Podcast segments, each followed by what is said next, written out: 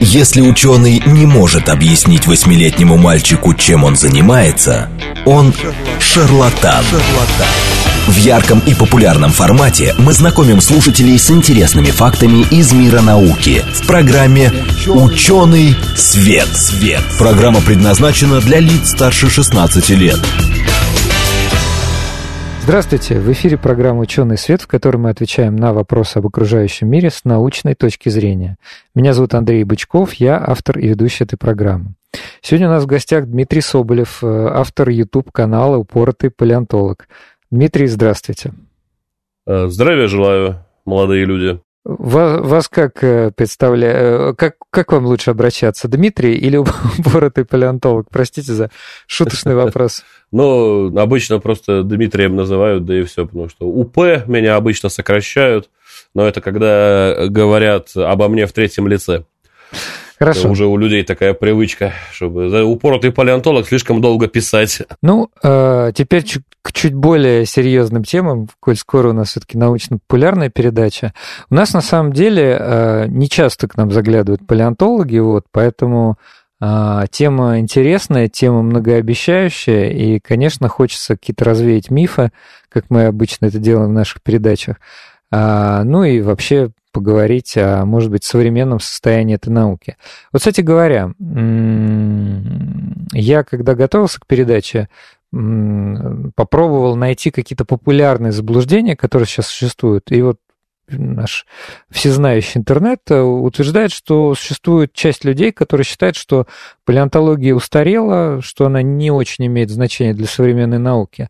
А каково ваше мнение на этот счет? Ну, у меня такое на самом деле, даже я бы сказал, частенько спрашивают. В последнее время почему-то все это пошло. Вот первые три года, когда я только на ютубчике был, как-то этим вопросом люди не задавались. А сейчас я в комментариях такие вопросы на самом деле вижу, потому что, ну, может быть, просто большему количеству людей Может, аудитория реком... расширилась? Ну, да, да, большему количеству людей начали рекомендовать YouTube мои видосы, поэтому как бы приходят люди, которые изначально в палеонтологии не знакомы, не заинтересованы, потому что понятное дело, что, наверное, большую часть заинтересованной аудитории в России я так или иначе затронул, более-менее из той, по которой я по возрасту прохожу. Вот. А вообще, в принципе, ну, про современную палеонтологию нельзя сказать, что она какая-то там такая примитивная, устаревшая наука. Ну, хотя бы просто потому, что начнем просто с самой такой базы а, есть оценки, что, по сути, видового разнообразия потенциального, которое вот было и которое потенциально могло сохраниться, и которое мы потенциально можем выкопать, можем mm-hmm. выкопать, а, мы, в свою очередь, выкопали от 1 до 5% этого самого видового разнообразия. И это я говорю про достаточно крупных животных, то есть про многоклеточные организмы. Поэтому копать, не перекопать. Это раз. Во-вторых, Палеонтология, это только кажется, что это наука, где люди сидят и радостно бьются головой о косточки.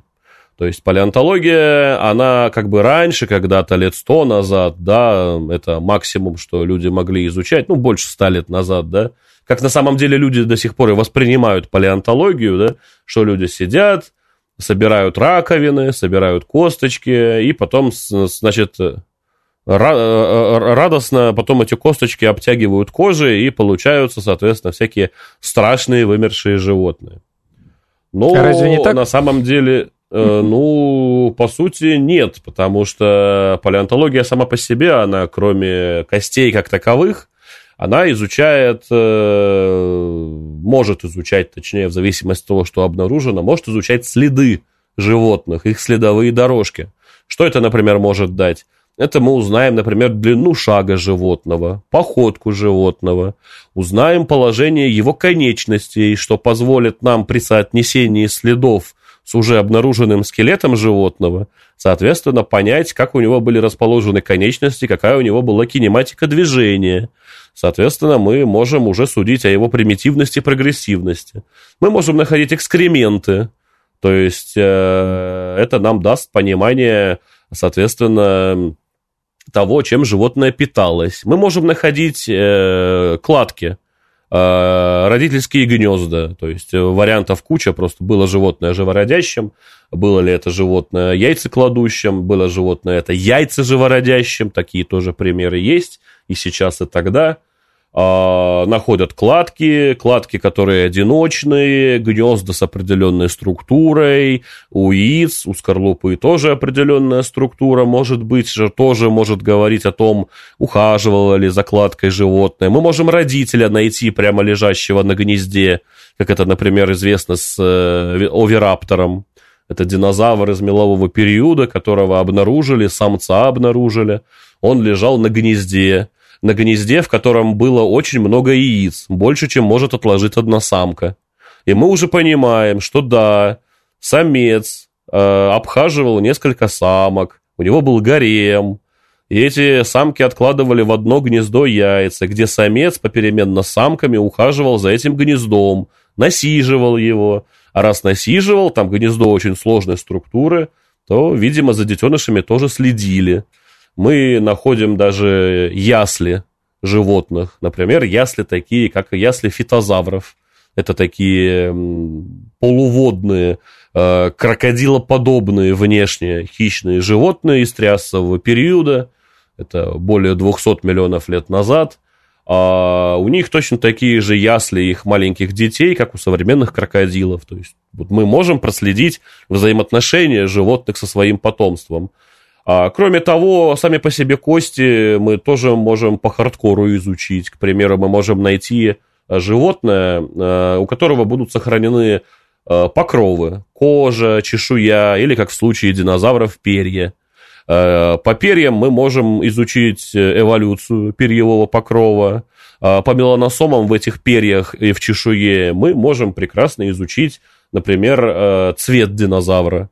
То есть сейчас уже более 25 видов динозавров, у которых известен цвет либо кожи, либо чешуи, либо чаще всего перьев. Все-таки, если мы говорим про динозавров, то, конечно, в первую очередь мы говорим э, о перьях. Ну, ну, говорим партия, подразумеваем Ленин, говорим Ленин, подразумеваем партия. Ну, в случае динозавров про перья точно так же. А, так что применяются различные методики, связанные там, с радиохимией, например, мы можем изучать там, а, например, концентрацию определенных изотопов э, в костях, что нам даст информацию об уровне метаболизма животного, да, о той температуре тела, которая у него была. Мы можем даже в разных частях тела, если у нас более-менее сохраненный скелет, с разных частей тела собрать изотопный анализ э, и посмотреть, там, например, насколько попа динозавра была теплее, чем его пятка. Это тоже важно, потому что если температура будет разной, это явно указывает на то, что у животного была внутренняя печка, потому что вы сами по себе прекрасно знаете, э, ваш, скажем так, э, живот, к примеру, да, спина, да. будет э, Более куда тепло, теплее, чем ваша чем пяточка. Вот, да, потому что конечности тепло отдают сильнее. А если температуры и там, и там будут одинаковые, то, возможно, животное нагревалось из окружающей среды. Вот, как современные ящерицы. Поэтому палеонтология, она имеет очень большое количество материала, которое еще можно только изучить. Даже тот материал, который был выкопан и как бы изучен и описан еще сто лет назад – его сейчас можно заново переизучить и получить очень большое количество новой информации. В том числе вернуться на старые места раскопок и там новую информацию достичь э, вытащить, потому что это просто нескончаемая ситуация. Плюс палеонтология давным-давно стала куда более сложной системой, где отыскивают уже даже органические молекулы, окрашивают э, ядра, находя там нуклеиновые кислоты, то есть остатки ДНК, и так далее, и так далее, и так далее. Вот. Плюс сама по себе палеонтология – это, да, не является прикладной наукой, но это один из важных элементов для того, чтобы подтверждать э, эволюционную теорию современную, то есть у нас там есть Эва-Дева, и, соответственно, с ней старая теория, которая у нас, это синтетическая теория эволюции. Вот эти две э, теории очень хорошо работают вместе с палеонтологией, потому что те предположения, которые мы можем сделать на основе того, что мы знаем, как работают современные гены, мы можем переложить это на имеющуюся у нас информацию по палеонтологической летописи и сложить один плюс один. Вот, например, а, когда животные только четвероногие, еще рыбы, скажем так, саркоптеригия, группа такая. Мы относимся к рыбам, которая называется группа саркоптеригии. Вот, наши ближайшие родственники – это двоякодышащие рыбы. Вот, и когда, соответственно, саркоптериги в Девонском периоде начали выходить на сушу, у первых э, четвероногих животных получилось так, что у них на э, передних задних конечностях было больше, чем 5 пальцев. То есть, например, у вантастеги, насколько я помню, на передних конечностях было 8 пальцев. А у ихтиостегии на задних конечностях было 6,5 пальцев. 6,5-7 пальцев. Вот. И всех это очень сильно удивляло, а почему так?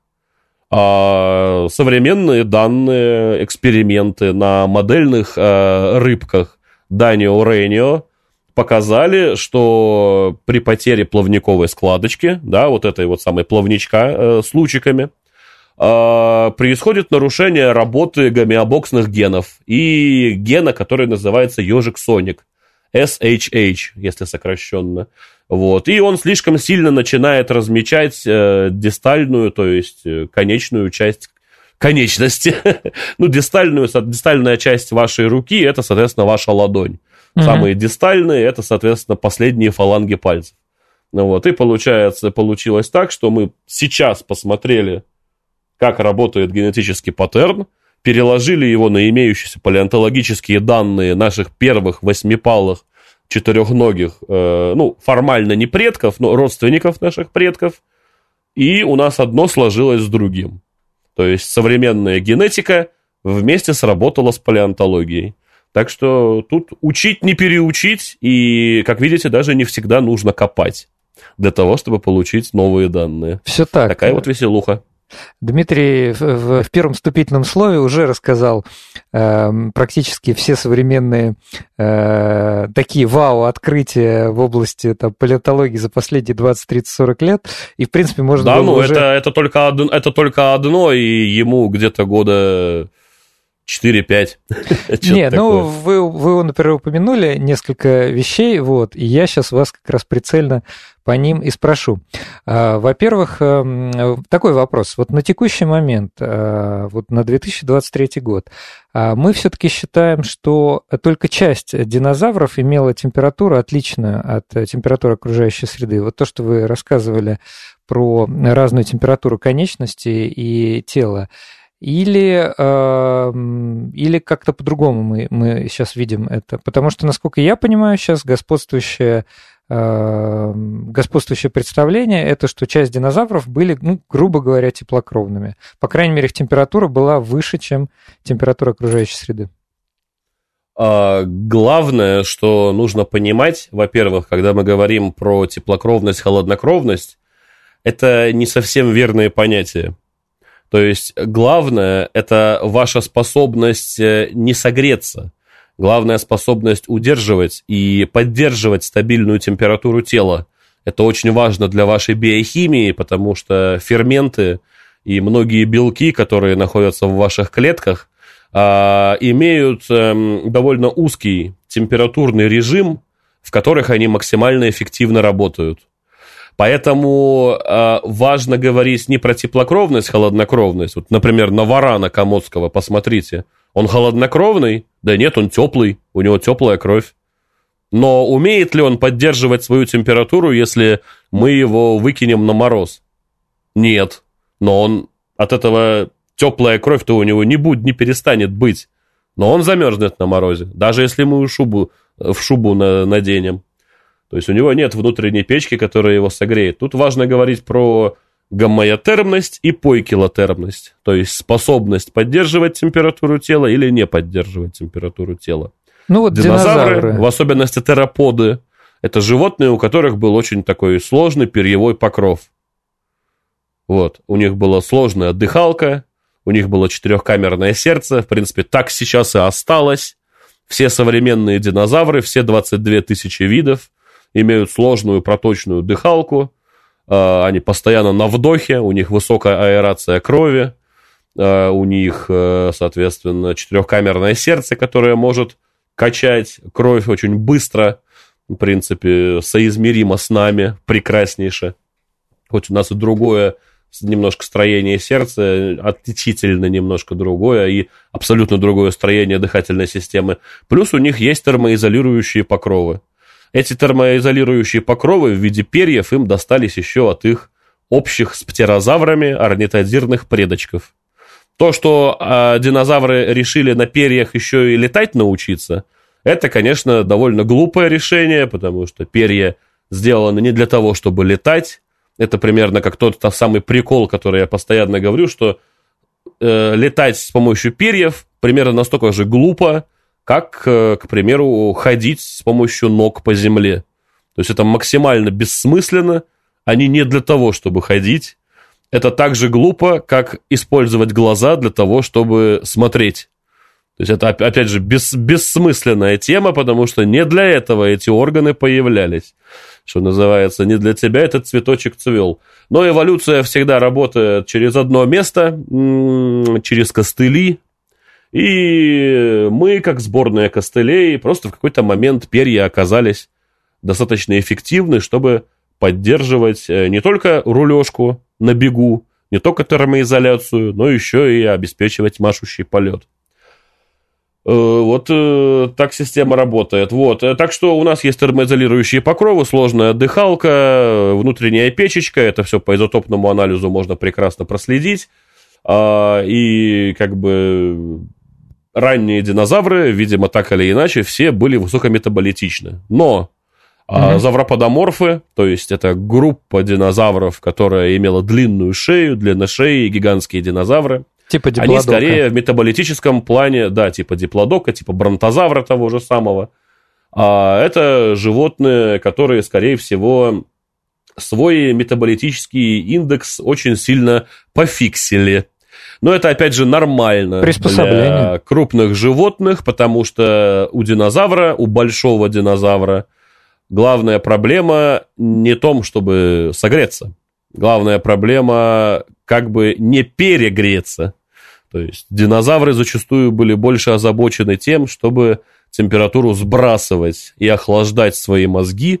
Например, у того же самого тиранозавра была чуть ли не жидкостная система охлаждения мозга, чтобы в случае чего не перегреться. Потому что представьте, две с половиной тонны мышц у тиранозавра из всех остальных семи с половиной тонн двигали его во время бега.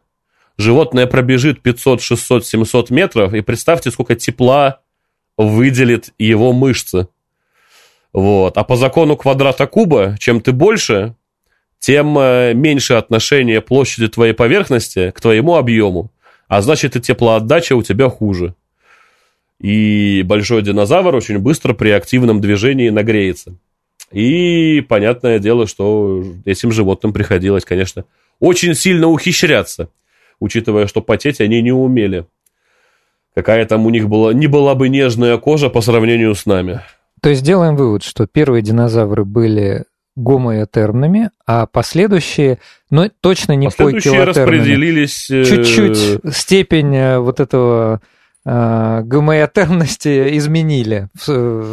Скажем так, про, про, просто темпы метаболизма на единицу объема тушки у тебя меньше, чем ты крупнее.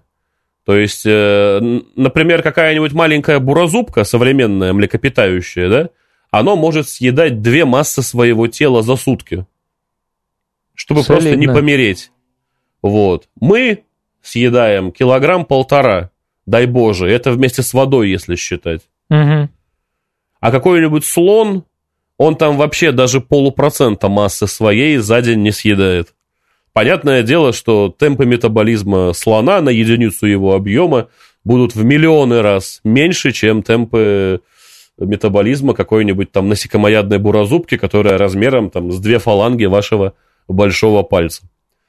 Вот, потому что слон, если не поест один день, то ему как бы и по барабану, он как бы поищет что-нибудь повкуснее, э, и он так и неделю, и две, и три может не есть, а вот э, буразубка Сегодня не поела, завтра утром уже не проснулась. Все, Это точно. остыла. Э, вот смотрите, мы тоже с предыдущими нашими гостями обсудили какие были причины, как так получилось, что та часть динозавров, которая э, не выжила, не выжили, потому что Дмитрий нас сегодня э, веселит, э, вот, абсолютно как, как большинство современных ученых. Он, значит, птиц считает динозаврами, относит к динозаврам. Это соответствует ну, нашим это, современным это, это не я считаю, это в рамках эволюционной кладистики так и есть. Да, Птицы сейчас... это группа паравиесов да. Вместе с дромеозавридами и троодонтидами они общую группу образуют. Нормальная Кла... тема. Да, ну, то есть по, по определению из современной энциклопедии, да, значит, птица является а, ныне живущими оперенными динозаврами из клада терапод. На самом деле очень многие люди даже не знают об этом сейчас, и я думаю, с удивлением это от нас сейчас слышат.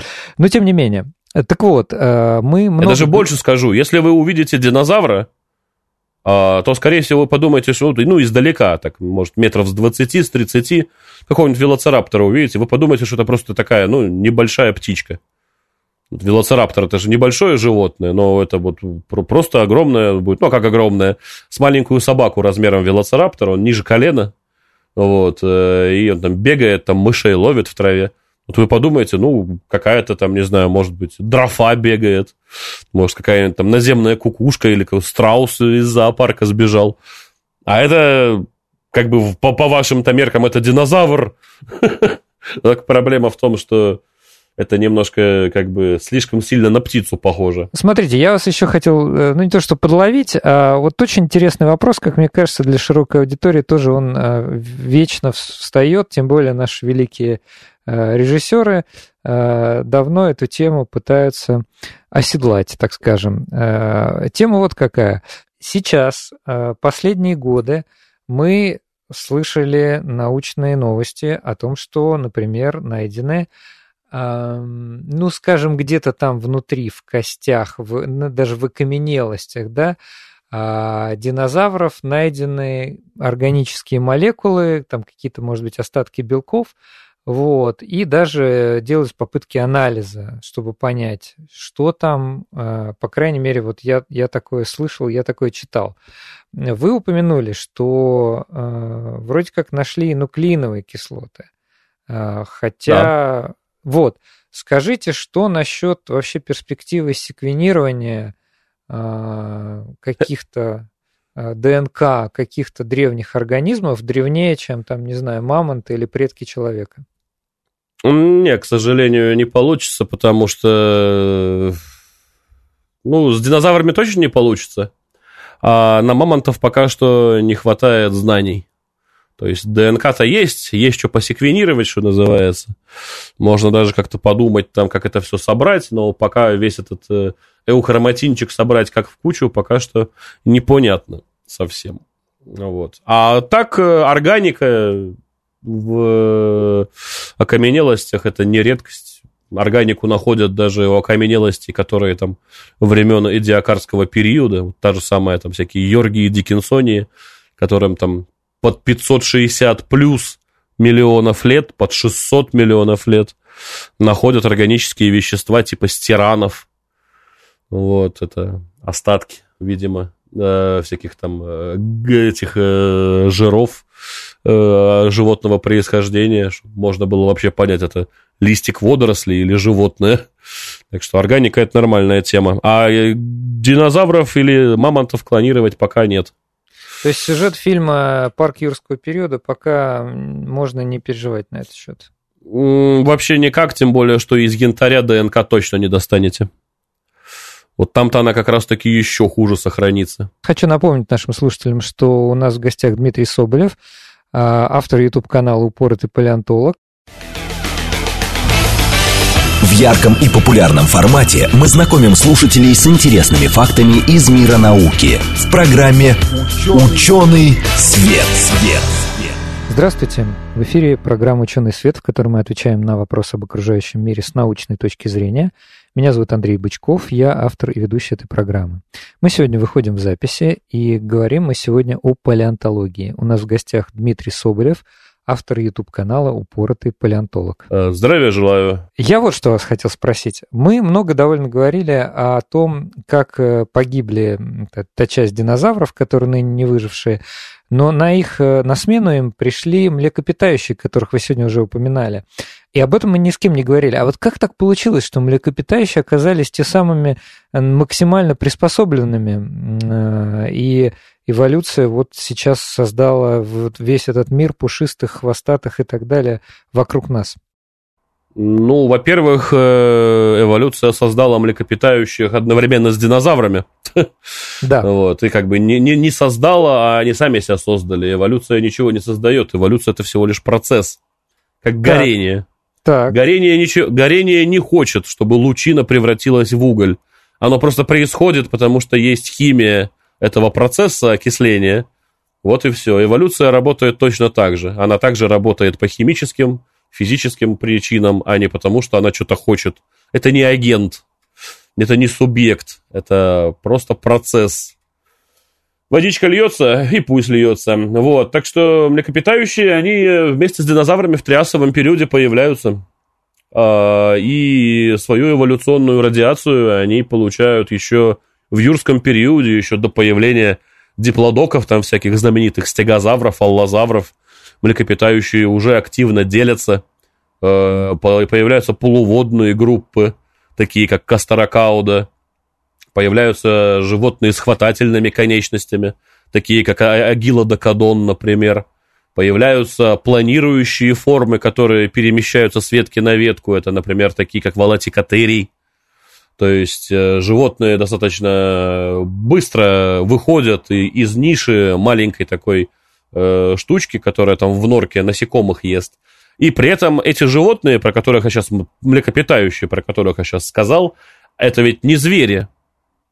То есть они не относятся к зверям. Это млекопитающие, но куда более ранние. А, а вот терии, териевые млекопитающие, к которым относимся мы, плацентарные и, соответственно, сумчатые, они, как овощи, собственно, только после вымирания динозавров и этих млекопитающих а, выберутся, что называется, а, на поверхность эволюционного процесса. То есть э, мы, может быть, все-таки из себя прогрессивные, но нас в первую очередь э, э, экологически задавили, скорее всего, далеко не динозавры. Динозаврам на нас было, в принципе, очень сильно по боку, а они, ну, ну, вот пробегаешь ты рядом, ну, можно тебя съесть, он тебя съест, а так как бы и по барабану. Вот кто тебя точно съест, это другие млекопитающие. Всякие габикадоны, всякие докадонти, всякие утриканодоны, мультитуберкулаты и остальные группы млекопитающих, которые куда более успешны оказались, чем наша группа млекопитающих, которая смогла только на пустой планете более-менее оказаться развитой, и то ей на это потребовалось 20 миллионов лет. То есть эволюционно мы как бы тормоза. Эволюционно мы тормоза. И вот еще насчет вымирания тоже хочу сказать. Э, думают, что в вымирании вымерли только не птичьи динозавры. На суше, имеется, мы сейчас про сушу говорим. Но на самом деле нет. На самом деле, на самом деле вымерли млекопитающие тоже. Очень много млекопитающих вымерло. Вымирали не просто видами, не только родами, семействами вымирали, отрядами, возможно, даже классами. Потому что, по сути, в, насколько я понимаю, насколько я понимаю в широком смысле, из мезозоя в кайнозой, то есть в нашу эру уже, переходят только э, териевые млекопитающие, то есть метатерии и эутерии, то есть предки сумчатых, предки, соответственно, плацентарных, современных имеется в виду. Вот, и переходят мультитуберкулаты или многобугорчатые млекопитающие. Это похожие на грызунов современных такие млеки, которые являются самой успешной группой млекопитающих за всю историю почти 160 миллионов лет эволюции, ни одна группа млекопитающих не смогла такого успеха достичь эволюционного. Э, пока что нет ни одного кандидата такого. Например, нашей группе млекопитающих на это потребуется, чтобы этот рекорд побить, потребуется еще 50 миллионов лет эволюционировать. А 50 миллионов лет прожить, это надо еще суметь. Особенно с тем, учитывая, что человек с планетой делает. Так что определенное веселье нам еще предстоит. Вот. Э, и птицы также очень сильно вымирали. Как бы это не значит, что типа, ой, все там динозавры вымирают, а млекопитающие с птицами пируют на трупешниках. Нет ничего подобного. Только две группы птиц пережило вымирание. То есть только две группы динозавров пережило вымирание. Вот палеогнатиды, то есть это тинаму, страусы, эму, киви и новонебные, куда относятся курагусиобразные, журавлеобразные, воробьинообразные всякие современные морские птицы с пингвинами и так далее и тому подобное. Все остальные птицы вымерли. Причем зачастую куда более эволюционно сложные, чем э, то, что в итоге пережило вымирание. Потому что вымирание ставило во главу угла не твою специализированность и приспособленность к определенным условиям. Угу. Оно просто ставило главную задачу – не выделывайся. Вот э, ты сегодня можешь кушать семечки, кушай семечки. Сегодня тебе червячок подвернулся, кушай червячка. Не выделывайся, иначе завтра, возможно, ты не проснешься. Вот. Э, так что это было довольно весело, и вымерли, выжили только самые такие серенькие универсалы. Что на самом деле логично, потому что во время всех массовых вымираний выживают самые неприглядные, но самые приспособленные, э, приспособленные к поеданию абсолютно любого мусора подножного корма животные. Динозавры так к успеху пришли, пережив трясство юрское вымирание, потому что они были животными, которые, ну, просто собиратели всякого мусора. Маленькие, теплокровные, способные бегать далеко. Птицы – это еще раз просто в, тря... Э, в мелполиогеновом вымирании повторили. Ну, частично млекопитающие тоже, некоторые. Расскажите нам про эволюцию ранних млекопитающих. Как они вообще появились? Ну, млекопитающие сами по себе ведут свою эволюцию от э, ранних э, звероподобных, э, неправильно говорить, рептилий, существ, э, звероп... потому что млекопитающие происходили не от рептилий, Рептилии это отдельная группа. У нас как бы есть вот, например, наземные позвоночные, да, их называют амниоты, потому что есть амниотическая оболочка в яйце, где зародыш плавает. Вот, эти амниоты, соответственно, делятся на две группы. Одна группа называется заврапсиды, ну или по-обывательски рептилии. Про них мы говорили, это там птицы, это змеи всякие, это там всякие ящерицы, то есть это все рептилии, заврапсиды. Синапсиды это отдельная группа амниот. Она вместе с рептилиями появляется в середине каменноугольного периода примерно. Примерно в таком же виде, маленьких, э, с расставленными по бокам конечностями животных, насекомоядных. Э, вот, но при начале пермского периода именно эта группа начинает с, сухопутные ниши очень активно захватывать. Вот. Их эволюция сквозь пермский период, это эволюция пермской фауны, обозначается их постепенным, соответственно, диверсификацией, усложнением строения, у них появляется гетеродонтный зубной ряд, то есть появляются резцы, клыки, э, аналоги премоляров, маляров, э, зубов вот, наших, которые мы сейчас до сих пор имеем. Там череп уплотняется, э, укус сильнее становится, появляется шерсть, еще в пермском периоде она, скорее всего, появилась усложняется метаболизм, вот. Потом случается пермитриасовое вымирание, самое массовое вымирание за всю историю планеты, когда вымирает 80% практически животных на планете. А там трилобиты, например, в это время заканчиваются. Вот. В мезозое не было трилобитов. Вот я очень часто у людей удивляли тем, что в мезозойскую эру трилобитов не было, они все вымерли в конце пермского периода. Как бы у всех вот э, все животные как бы жили в один период людям кажется, что и, Диметро, и Диметродоны, и тиранозавры, и пещерные люди, они в одной пещере сидели и, короче, в режиме батл рояля друг друга дубинками фигачили. Не так это работает на самом деле. Вот, и, соответственно, пермтриасское вымирание, опять же, как я говорил про мелполиогеновое вымирание, выживают самые универсально приспособленные. Кто у нас универсально приспособленным оказался? Это цинодонты, мы относимся к группе цинодонтов. Цинодонты – это, соответственно, группа синапсид со сложным строением, они очень похожи на млекопитающих. Опять же, издалека вы, если посмотрите, вам покажется, что это какой-то как, как, какой-то зверек. Какой-то зверек, потому что и шерсть, и мокрые носы, усы, и также в раскорячку бегает, то есть такой барсучок бегает. Ну, барсучок разных размеров. Вот. Небольшие животные были. И вместе с цинодонтиями, конечно, переходят архозавроморфы. Это предки крокодилов и динозавров. Ну, соответственно, и птиц тоже.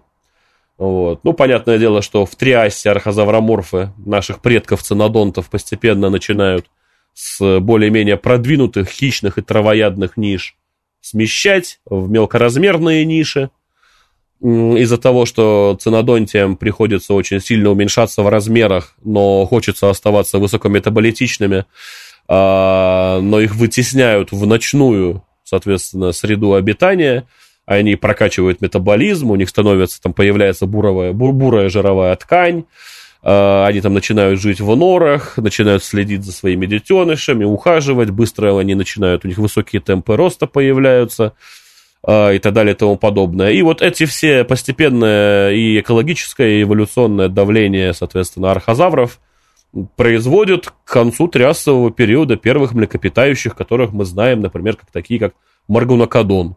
То есть это животное длиной 10, 15, там, 20 сантиметров, это если с хвостом, э, покрытое полностью двумя-тремя слоями меха, глазки-бусинки, э, зубки с клыками-резцами и, соответственно, малярами, которые, ну, жевательными зубами, которые и верхние и нижние челюсти, смыкаясь, образуют окклюзию, то есть смыкание, которое позволяет перетирать добычу. Почему это важно млекопитающему? Потому что ему нужно много съесть, а добычу, которую он должен съесть, в отличие от рептилий, он рептилия это проглотит и может позволить себе долго переваривать. Млекопитающее позволить не может. Нужно разорвать добычу на маленькие куски, тогда в желудке оно быстрее обработывается ферментами, а в кишечнике быстрее из этого куска, там, соответственно, насекомого или куска какой-нибудь рептилии э, быстрее будут вытащены все полезные вещества. И ты будешь и тепленький, и расти будешь быстрее, и детей еще вкусненько покормишь. Вот. И вот это приводит к появлению млекопитающих. А потом я уже сказал, что триасово-юрское вымирание происходит – на суше остаются там, по сути, из главенствующих групп только динозавры, и то в виде маленьких животных. Ну и млекопитающие тоже козявками остаются. И в начале юрского периода они начинают бешено размножаться. Одни яйцами, другие, возможно, даже живорождением. Млекопитающие, скорее всего, живорождение придумывали, в кавычках придумывали, несколько раз в разных группах. Хотя, конечно же, нормальное млекопитающее, конечно, откладывает яйца. Рождение живых детенышей – это кринжуха очень дикая, нормальная млекопитающая не может себе этого позволить, такого позора перед семьей, конечно, допускать нельзя, только яйца. Ну, что поделать, оказывается, живых детенышей рождать иногда выгоднее. Вот и они там начинают, соответственно, вот в эту эволюционную радиацию, кто в лес, кто по дрова, кто за рыбой в воду, кто на дерево за протояблочками, а кто под землю, как, например, тот же самый докофоссор под землю за всякими протоморковочками. То есть э, э, э, у нас появляется куча пустых экологических ниш, динозавры с млекопитающими просто не оставляют возможности их все занять и за эти всякие ниши передраться. И я думаю, это логично. Потому что после каждого вымирания происходит именно так. Дмитрий, вот вы частенько упоминаете современную систематику. Вот, например, вы э, упоминали амниот, да, который разделяются на завропсид и синапсид. А, насколько я понимаю, амниоты – это клада, да? А, а вот как, как давно вообще биология перешла на клады? Потому что, как мне кажется, э, мы с. Лет 50 перед... назад. Ну вот, как мне кажется, перед, перед началом э, записи мы с вами обсуждали, вот мне кажется, в учебнике седьмого класса по биологии такого слова не было. Конечно же не было. подробнее, да. Конечно же не было, потому что эволюционная кладистика, она все-таки для школьного ушка среднеобразовательного, опять же. Достаточно такая тема сложная, то есть в нее нужно очень долго въезжать, а какого-то выхлопа ученик от этого не получит. То есть умеет он ящерицу от голубя отличить и как бы уже, наверное, ЕГЭ сдаст. В принципе, да. Вообще по себе кладистика это просто желание э, создать классификацию, создать систематику, чтобы она отражала эволюционный путь каждого животного, которое в эту систематику будет включено. То есть для нее важна монофилетичность происхождения каждого таксона, который находится. То есть если мы, например, возьмем э, современных рептилий, да, какие у нас сейчас рептилии, вот по классике, если взять, вот, присмыкающиеся, класс присмыкающиеся, да. вот возьмем, да, как вот у нас вот Карл Линней сделал в 1700 каком-то лохматом году, вот присмыкающиеся, вот. Что у нас, какие две группы присмыкающихся сейчас у нас есть? Это лепидозавры так. и архозавры. Так. Лепидозавры у нас, соответственно, делятся на кого? На чешуйчатых, это змеи и ящерицы, и на клювоголовых, это у нас готерии. Угу. Все. Вот. И, соответственно, архозавры у нас делятся на две группы. По идее, да, это динозавры, которые вымерли, и э, псевдозухи, где у нас находятся крокодилы. Да. А птицы у нас отдельный класс идет, класс авис. Да? Так вот, а в рамках э, линеевской систематики это нормально. Потому что здесь они, э, это больше по делению не по кладам, а по градам. То есть э, у нас, когда есть класс присмыкающиеся, и они находятся на уровне развития рептильном, да? Как вот есть такой мем про рептильный мозг, которого рептильного мозга на самом деле нет, но есть же мем про это, да? Ну, очень часто вот, соответственно, да. у, нас, у, у нас есть класс рыбы, и они находятся на своем эволюционном уровне развития, да? Потом есть класс амфибии, да? Они, они на более сложном уровне, на ступеньку повыше. Потом у нас есть класс присмыкающийся, он еще одну ступеньку повыше, еще на, на одну граду вверх. Потом у нас есть птицы и млекопитающие, еще на одну граду вверх. Это деление по градам. Но если мы попытаемся сложить все это в эволюционном плане, то у нас получится, что наш класс присмыкающийся не является монофилетичным. То есть он не отражает эволюцию, эволюцию. потому что у нас потому что у нас птицы выделены как отдельный класс, да? Но мы знаем, что птицы – это потомки динозавров.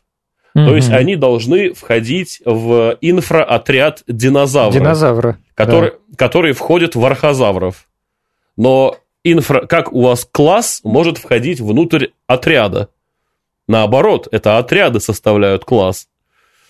Вот. И поэтому стандартная, соответственно, линеевская систематика, она не позволяет создать и показать эволюционные связи между собой. А вот эволюционная кладистика и просто там базовая кладистика, они это могут сделать. Хотя, конечно, там тоже есть очень много разных приколов вот с этим с желанием постоянные вот эти вот дивергенции, не дивергенцию, а бифуркации создавать, что там сугубо из каждого вида только один новый появился там э, никаких политомий и так далее и тому подобное. Но как бы лучше уж так, чем как 350 лет назад. В любом случае, согласитесь, пользоваться классификацией, которая 350 лет, и которая не отражает эволюционных взаимосвязей, и по которой не объяснить, как современные животные между собой связаны, ну, это такое себе. Тогда бы просто меня, например, на выступлениях никто бы не понял, о чем я вообще говорю. То есть, подводя черту, э, вот эта кладистика, она больше отражает э, именно эволюционный подход э, к... Эволюционное взаимодействие Эволюционное взаимодействие, да. И, и, соответственно, в кладистике, допустим, там вот те же завропсиды тоже являются кладой, уже в свою очередь амниот, да. Да, а завропсиды потом там делятся на эурептилий, парарептилий. Эурептилии делятся там на капторинит и, соответственно, диапсид. Диапсиды там делятся на всяких э, петролокозавров и остальных, и потом группа неодиапсид выходит. Из неодиапсид там куча всяких дрепанозавров и так далее. И потом группа заврий, которая там их теоптериги, завроптериги, архозавроморфы, лепидозавроморфы, там где-нибудь харистодеры тут же появляются, черепашки вылезают радостно вот там. Но это надо уже как бы, как я, как точнее мы обсуждали, это надо на пальцах картинку. объяснить сложно, это надо показывать картинку. Вот. Но смысл примерно такой, да, то есть каждый таксон, он так или иначе будет вложен в более примитивный предковый таксон. А вот такой вопрос, Дмитрий. Вот представьте себе, вот сейчас нас, нас включил заинтересованный слушатель и вдруг понял, что его представления очень сильно устарели, а, и э, пора как-то обновить свои знания. Понятное дело, что нашей скромной маленькой передачки совсем не хватит для этого. Может быть, порекомендуйте какие-то источники знаний а, по той же кладистике, если вообще хоть, хоть что-то такое есть. Или, может быть... Но научно-популярного ничего нету по кладистике. Нет, да? То есть это, это... Ее иногда касаются в различных отдельных книгах, так вообще, конечно, советую самое простое и самое такое научно-популярное, конечно, это почитать про всяких динозавриков и их взаимоотношения э, со всей живностью. Там будут, например, в книгах Брусатти. Есть у Брусатти книга «Палеобиология динозавров». У Брусатти, опять же, есть книга «Время динозавров». Э, очень часто советую людям книгу Пола Баррета э, «Динозавры 150 миллионов лет господства» или 160, по-моему, 150 миллионов лет господства. Книга называется. Если кто-то очень любит каких-нибудь тиранозавров, то у Хоуна есть э, книга «Хроники тиранозавра». Целая книга только про одного животного. Что тиранозавр, он настолько хорошо изучен, что он уже является модельным организмом уже там каждый бугорок у этого животного изучен, там, где только у него уже, в каком отверстии не покопались. А, у товарища Богданова есть э, книга про звероящеров, тоже интересно, так это научно-популярненько, можно почитать про пермскую фауну и про происхождение млекопитающих. По-моему, звероящеры, и как-то она вот так еще называется, я, может, даже сейчас вот э, подзагуглю на всякий случай. Да, Богданов, звероящеры и другие пермские монстры. Можно прям купить, аж с цветными картинками. Да, я вот. тоже а, сейчас про, поискал. про того же Нелихова мы вот вспоминали, да, динозавры Антон, России. Антон Нелихов, динозавры России. Да. Если кому-то нравится. Что, если кому-то нравится прямо вот в эволюцию забуриться, ну тогда давайте Александра Маркова читать. Вот. Да, Александр Марков по э, эволюции. Там у него целый цикл книг про эволюцию, там эволюция как-то э, или без Дарвина, или как-то так вот называлась книга. Э, то есть э, я даже не знаю на самом деле полностью ее, скажем так, про что там говорится, потому что, ну, в целом про всякие эпигенетики веселые, про которые мы вначале упоминали с ногами в антостеге и ихтиостеге, где у нее было 8 пальчиков на ручках. Спасибо, Дмитрий, вам большое за сегодняшний разговор. Мне кажется, вы много интересного всякого рассказали. В целом, нам остается только одно. Хотя бы просто следите за научным мейнстримом, чтобы появление кладистики в учебнике по биологии вас внезапно не удивило.